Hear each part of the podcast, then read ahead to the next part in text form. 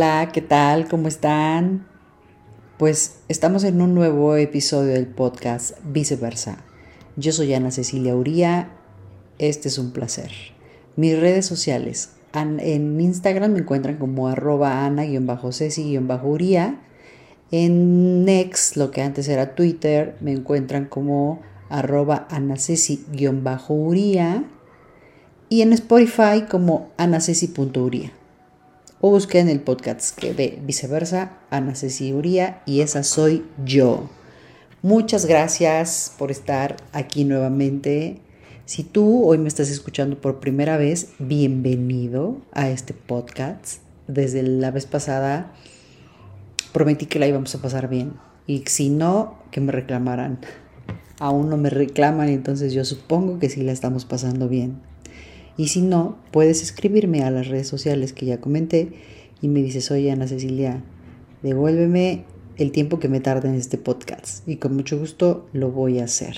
Con un cafecito tal vez, no lo sé. Pues bueno, muchas gracias. A todos los que ya me siguen, ya me escuchan y no se pierden uno de los episodios. Muchas gracias. Son ustedes bellísimos por estarme escuchando y siguiendo. Y adiós por dejarme hacer esto, por darme ese chance de dejarme hacer esto que me encanta hacer y que lo hago con mucho gusto, que lo hago con mucho ánimo y que lo hago principalmente para mí y para ustedes. Entonces, muchas gracias otra vez. A los que me escuchan en otro país, estoy agradecidísima con ustedes en cualquier parte del mundo, que esto es lo maravilloso de los podcasts. Gracias. Thank you so much. Ay, si no, ya está bilingüe eso, porque me escuchan en Estados Unidos, me da gusto. Aunque vemos miles de latinos allá, ¿cómo no? Bueno, pues el podcast pasado hablábamos de que este programa se trata de si te puedes enamorar de dos personas al mismo tiempo. Mmm Ok, vamos a empezar con esa, como dice mi hija la pequeña, Otei, mamá, Otei, porque todavía no puede pronunciar bien, dice Otei, mamá. Vamos a, vamos a pronunciar. no, no, no, vamos a comenzar con esa pregunta. ¿Se puede amar a dos personas al mismo tiempo? Mm, hay un estudio de la Universidad de Rutgers así se le conoce a la Universidad Estatal de New Jersey, y según investigaciones de la doctora Helen Fishers, dice que sí, señores, sí se puede amar a dos personas al mismo tiempo. No me están viendo, pero estoy con los ojos como de sapo, o sea, abiertotes y asombrada. Ahorita más adelante vamos a estar viendo en el podcast cómo sí. Yo hoy no voy a dar mi punto de vista porque si no puede ser usado en mi contra completamente. Pero voy a hablar de cosas y de investigaciones que se han hecho acerca de esto y vamos a ver qué interesante es. Dice, sin embargo, no es algo común, ya que durante la fase de enamoramiento solo se tienen ojos, para una persona. Pasada esta etapa del enamoramiento, siempre se puede comenzar a amar a otra persona e incluso a las dos en el mismo momento. Mmm, qué interesante. El amor es un sentimiento muy fuerte que puede hacer que varias o más personas deseen estar juntas. Cuando esto sucede, hay que tener mucho cuidado con las dos personas para intentar no dañarlas. Puedes optar por contárselo y arriesgarte a perder a una de ellas, lo que se conoce como sincericidio, por ser un suicidio al decir la verdad. Fíjense, nomás. O puedes decidir no contarlo y vivir con eso. Ya tú decides qué va a pasar. Y menciona tres estados del enamoramiento. ¿Qué es el enamoramiento? Vamos a ver. El enamoramiento es un estado emocional. Es Eh, su característica es porque hay una sensación de alegría, plenitud y satisfacción que viene obviamente por una atracción muy fuerte hacia otra persona. Esta etapa te tiene que llevar a un estado alterado. Oigan bien, te lleva a un estado alterado de conciencia e influye en tu organismo hasta el punto a veces de propiciar decisiones erróneas completamente. Que levante la mano quien ha estado enamorado. Sí, yo la estoy levantando. no me están viendo, pero la estoy levantando. Y yo no los estoy viendo a ustedes, pero seguro también la están levantando. Si tú vas en el auto, ten mucho cuidado a levantar la mano. Si estás em, en el transporte, pues vas a, hacer, vas a levantar la mano y van a decir, bueno, ¿y este loco, esta loca que está haciendo? Tú levanta la mano, que no te importe. Y si estás en tu casa o en donde quiera que te encuentres, pues sí. ¿Quién, Dios mío, dígame usted, no ha estado enamorado? Bueno, no, está, no ha estado en la etapa del enamoramiento. Ahora, se mencionan tres estados del enamoramiento, porque son como las bases del amor y por lo tanto el enamoramiento incluye tres estados. El primero, lujuria. La lujuria forma parte de la atracción básica de los animales, dice ahí, debido a la intervención de las hormonas conocidas como estrógeno y testosterona. La razón parece no tener mucho que hacer cuando las hormonas entran en juego. Dice, el deseo se dispara con el objetivo de obtener la gratificación inmediata, lo que puede ser peligroso. Tum, tum, tum, tum. Ya que todo acto tiene una consecuencia. La atracción una vez que la razón está a la altura de los zapatos, o sea, no hay razón en ese momento, no estamos pensando, entran en acción los neurotransmisores, como la dopamina, la norepinefrina y la serotonina. Estas hormonas pueden dar la sensación de sentirnos temporalmente en un estado parecido a la locura. Escuchen bien a la locura, sobrepasados por el deseo y por la necesidad de tener relaciones sexuales. El sueño, la comida y el trabajo pasan a un segundo plano en esta etapa. Nuevamente, ¿quién de nosotros o quién de ustedes no ha sentido atracción? Bueno, pues por tu novia o por tu pareja o por tu esposa o por tu esposo. Yo ya nada más la suelto ahí. ¿Alguna vez has sentido atracción? No me contestes. no me contestes. Y la fijación. Las relaciones que están destinadas a durar se forman durante esta fase. Vean nada más. Y dos son las hormonas clave en repercutir. La oxitocina y la vasopresina.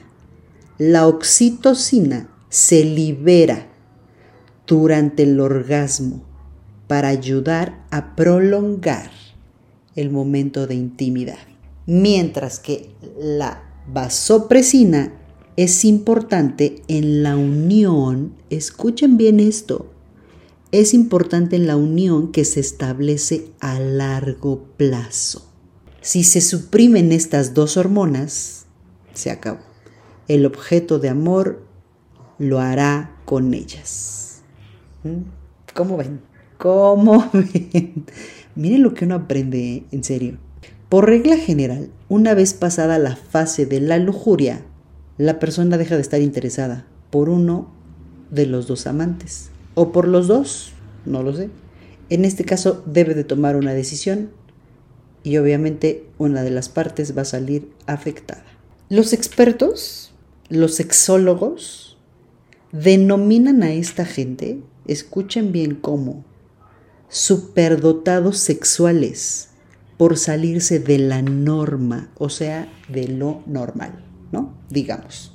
Dice, existen personas superdotadas que son capaces de mantener varias relaciones al mismo tiempo sin dejar que interfieran unas con otras. ¿Vieron? Con relaciones me refiero a entablar una unión como si fueran una pareja, ¿eh? en todas las condiciones de una pareja. no necesariamente a varios encuentros sexuales. Ojo, ¿eh? Ni programados, ni casuales, ni nada, sino como a una pareja. Estas personas pueden decidir ser sinceras con alguna de las partes, con todas o con ninguna de las partes involucradas. Como ustedes lo están escuchando, así es. Vamos hasta aquí bien o escríbeme y me regreso. Ah. ¿Sabes qué, Ana? Voy a repetir. Y si no, póngale play otra vez al podcast para empezar de nuevo. Como segundo punto, ¿por qué? Es que ese es mi perro. Se llama Volk está ladrando y es maravilloso, pero ustedes disculparán. Como segundo punto, ¿por qué ocurre? Tú me das, bueno, Ana Cecilia, ¿y por qué? O sea, que una persona se enamore de dos personas. ¿Qué le pasará por su cabeza? ¿Qué le pasará por su cabeza? ¿Qué pensará? ¿Qué sentirá? ¿Qué necesitará? ¿Por qué ocurre? Para otros, si alguien se enamora de dos personas, es en realidad una señal de que no se encuentra bien la relación con la primera o se siente aburrida. Y así es cuando aparece un individuo, una persona, que le saca de esa situación y le hace vivir otra vez sensaciones más que placenteras. Ahí está la respuesta. Por eso ocurre. Por eso. Más adelante vamos a ver cosas mucho más interesantes, vamos a ver ejemplos, vamos a ver, está, se está poniendo bueno, ¿eh? Se está poniendo bueno. Tercer punto. Bueno, algunos dicen que una cosa es que te agraden varias personas al mismo tiempo y otra es que ames a dos personas o más al mismo tiempo. Yo hasta ahí dejo el comentario. Tercer punto. ¿Qué significa amar a dos personas al mismo tiempo. Eso se llama, señores y señoras, poliamor. ¿Han escuchado ustedes hablar acerca del poliamor? ¿Tú has escuchado hablar acerca del poliamor? Pues eso significa amar a dos o más personas al mismo tiempo. ¿Y qué es el poliamor? Es una definición muy sencilla y el poliamor es la relación afectiva, emocional y sexual que tienen tres o más personas entre ellas. Eso es el poliamor. Ahora, vamos a una cosa muy interesante y que quiero que prestes mucha, mucha atención. Hay un estudio del Departamento de Neurobiología de la Dirección de Investigaciones en Neurociencias del Instituto Nacional de Psiquiatría Ramón de la Fuente que está publicado en Gaceta de la UNAM en febrero del 2022, que dice que el cerebro cree en el poliamor. Como ustedes lo oyen bien, el cerebro cree en el poliamor. Desde el punto de vista biológico, dice el estudio, el cerebro siempre busca todo aquello que le gusta, le apasiona y lo hace feliz. Por este motivo, podemos amar a varias personas al mismo tiempo. Lo dice el jefe del Departamento de Neurobiología de la Dirección de Investigaciones en Neurociencias del Instituto Nacional de Psiquiatría Ramón de la Fuente. El cerebro es capaz de amar a dos personas al mismo tiempo. Amar a varias personas al mismo tiempo es una condición que se da tanto en hombres como en mujeres, pero ambos lo hacen por distintas razones. Ahora sí, pon mucha atención. Por ejemplo, los varones lo hacen con gran facilidad por los niveles de testosterona que manejan. Para ellos se trata de un proceso netamente egocéntrico y lúdico, dice el estudio. De hecho, eligen a través del atractivo físico. Bueno, eso no es nuevo, ¿no? en los hombres. Una manera muy práctica de los hombres, por supuesto. Y ojo aquí, en cambio, las mujeres lo hacen por medio del olfato. Vean nada más que interesante, yo no sabía eso, ¿eh? Ellas son capaces de detectar a través del aparato vomeronasal, dice ahí, que es el órgano vinculado con la captación de feromonas. A los mejores candidatos biológicamente, desde el punto de vista inmunológico y los mejores genes. O sea, las mujeres le echamos más cabeza eso. Cuando los genes son diferentes a los de ella, dice el estudio, identifica al hombre sumamente atractivo, independientemente del físico. ¿Cuántos creen eso?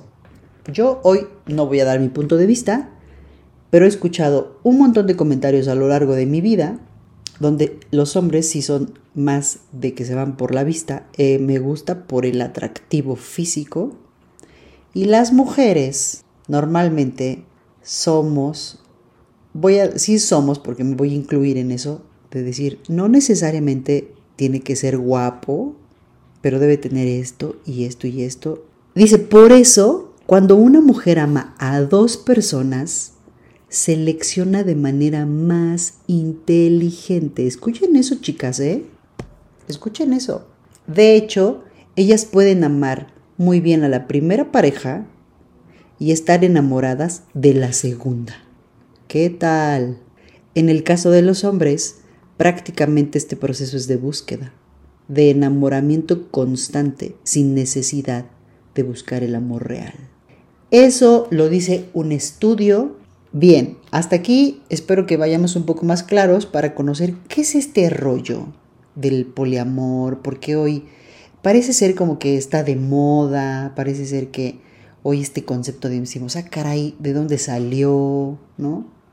¿Qué significa? Etcétera. Bueno, ya vamos teniendo un poco más de claridad. Cuarto punto. Ejemplos de famosos que practican el poliamor. O sea, es decir, que tienen relaciones de pareja abiertas. Totalmente. Voy a leer algunos. Espero que los conozcas. Will Smith y su esposa Jada Pinkett ellos dicen que llevan más de 20 años casados, pero afirman que los dos pueden hacer lo que quieran porque confían el uno en el otro. Eh, ninguno de los dos espía a ninguno y ellos solo quieren estar bien consigo mismos. Entonces, no, mientras tengan eso, ellos están felices. Así lo afirmaron. Otros son Justin Timberlake y Jessica Biel. Ellos dejaron, voy a, voy a citar lo que ellos dicen, eh, dejaron muy claro cuando empezaron a salir que querían una relación completamente abierta. Aunque después de varios meses, Jessica Biel pidió que se regresara a tener una relación normal y sana. Esas fueron sus palabras, normal y sana. Otra pareja son Scarlett Johansson y Colin Jost. Y ellos dicen, creo que la idea del matrimonio es muy romántica. Sin embargo, no creemos que sea normal ser monógamos. Y dice uno de ellos, yo he intentado practicar la monogamia, pero va en contra de mis instintos. Y entonces ellos son, no sé si decir felices, con ese tipo de relación de pareja. En su momento, Aston Kutcher y Demi Moore que se tiene una diferencia de edad muy, muy, muy grande, también levantaron mucha polémica porque decidieron tener una relación abierta. O sea, es decir, poder salir también con personas con las que ellos querían. Pero también dice ahí que no resultó nada bien la relación. Luego está Hugh Grant y Anna Everstein. Ellos dicen que, más bien él a él, a Hugh Grant, le hacen una pregunta y dice, si me preguntas ¿Crees que los seres humanos están preparados para mantener relaciones fieles durante 40 años? Y él respondió, no, no y no. Y hasta ahí. Otra es una persona que se llama Dolly Parton y ella está casada, bueno, lleva 52 años casada con una persona que se llama Carl Thomas Dean. Y dice, mi matrimonio se basa en el respeto mutuo. Dice, ya que yo, he yo le he aclarado y he declarado que si somos infieles no nos enteramos. Dentro de nosotros como pareja es la base, fíjense bien, es la base para que nuestro matrimonio funcione. Y llevamos 52 años de casados y nos llevamos súper bien. Bueno, ¿qué quiere decir eso? Yo cito ejemplos de, parejas de, de personalidades famosas que conocemos porque hacen películas y salen en Hollywood y estas cosas. A algunos les funciona, a otros no les funciona. Pero habemos millones de personas en el mundo y también hay hoy en día muchas historias de personas que practican el poliamor y les funciona y muchas que lo han practicado y no les funciona.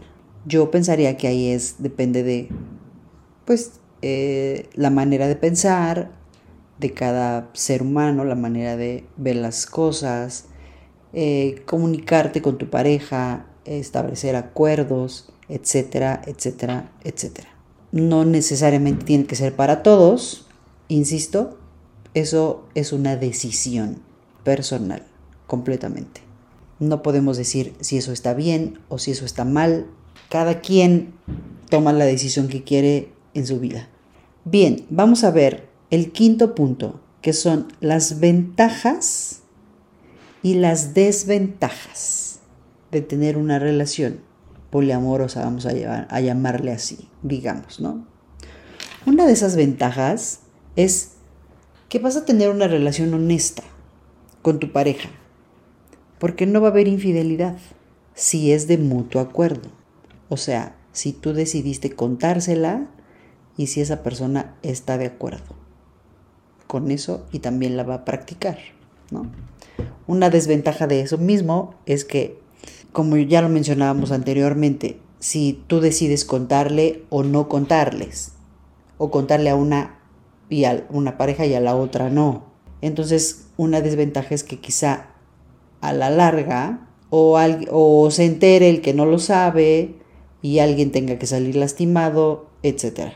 Otra ventaja es que al conocer tú a más personas, quizá puedas encontrar a quien estabas esperando, te enamores, este de, estaba esperando toda mi vida a esta persona y ahora sí ya la conocí y me enamoro. Y entonces quieras estar solamente con ella.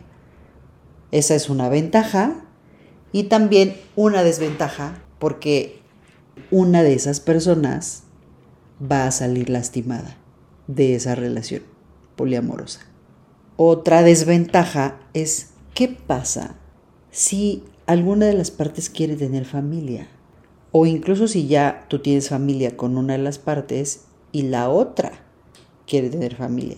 Y si no tienes familia aún con ninguna de las partes, las dos partes quieren tener familia. Ahí ya vamos como a otro tema, que es una crianza compartida, etc. Eso ya es otra cosa, pero es una desventaja, ¿no? Otra, los celos. Sin lugar a dudas, los celos entran ahí, definitivamente.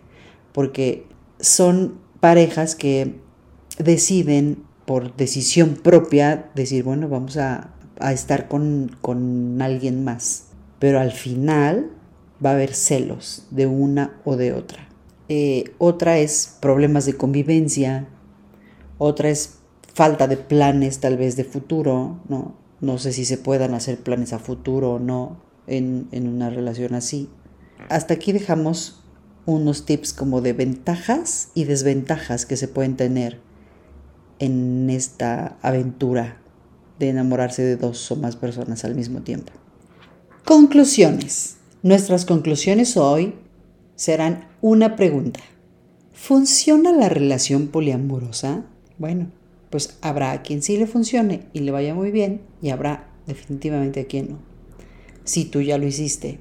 Si no crees en el poliamor o en que se pueden eh, estar enamorados de dos personas al mismo tiempo, bueno, pues definitivamente creerás que no. Eso ya cada uno de nosotros lo determinará y lo concluirá. Muchas gracias, es un placer como siempre que me sigas. Avances del próximo episodio. Hablaremos de la amistad, beneficios de tener amigos, señales de amistades tóxicas y muchas, muchas cosas más. Qué bonita es la amistad, ¿no? Bueno, pues ya estamos hablando de eso en nuestro próximo episodio.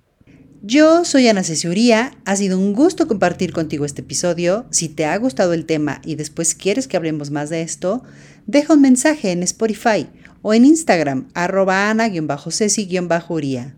Y ya sabes, si me dejas, te acompaño.